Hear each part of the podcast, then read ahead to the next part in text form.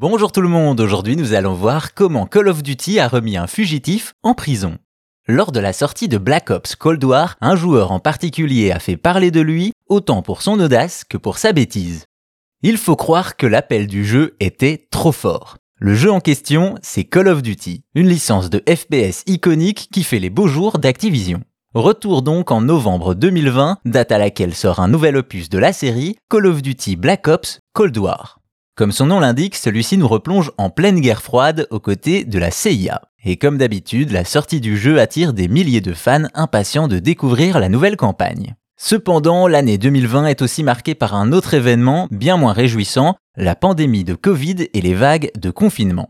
Le Royaume-Uni n'échappe pas à la règle et les Anglais sont priés de rester chez eux. Toutefois, un Anglais, un certain Clint Butler, ne le voit pas ainsi, il veut se procurer le nouveau Call of Duty.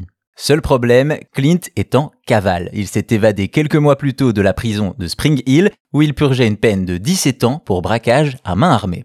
Mais visiblement, ni le confinement ni les avis de recherche ne semblent le dissuader de jouer. Le fugitif se rend donc au magasin avec un ami pour acheter l'objet de sa convoitise, lorsque les deux changent brusquement de direction à la vue de deux agents de police. Ceux-ci trouvent cela étrange et les questionnent sur leur présence en ville, ce à quoi Clint répond sans trembler je vais acheter le nouveau Call of Duty pour m'occuper pendant le confinement. Audacieux mais surtout peu suffisant pour les forces de l'ordre qui lui demandent son identité, l'évadé gamer répond alors par un coup de poing avant de s'enfuir pour être rattrapé un peu plus loin.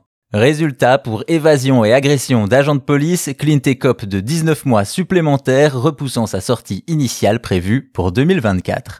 Au final, par sa popularité et bien aidé par la bêtise du concerné, Call of Duty a indirectement participé à la capture d'un fugitif, sa pire punition étant certainement de ne pas avoir pu y jouer.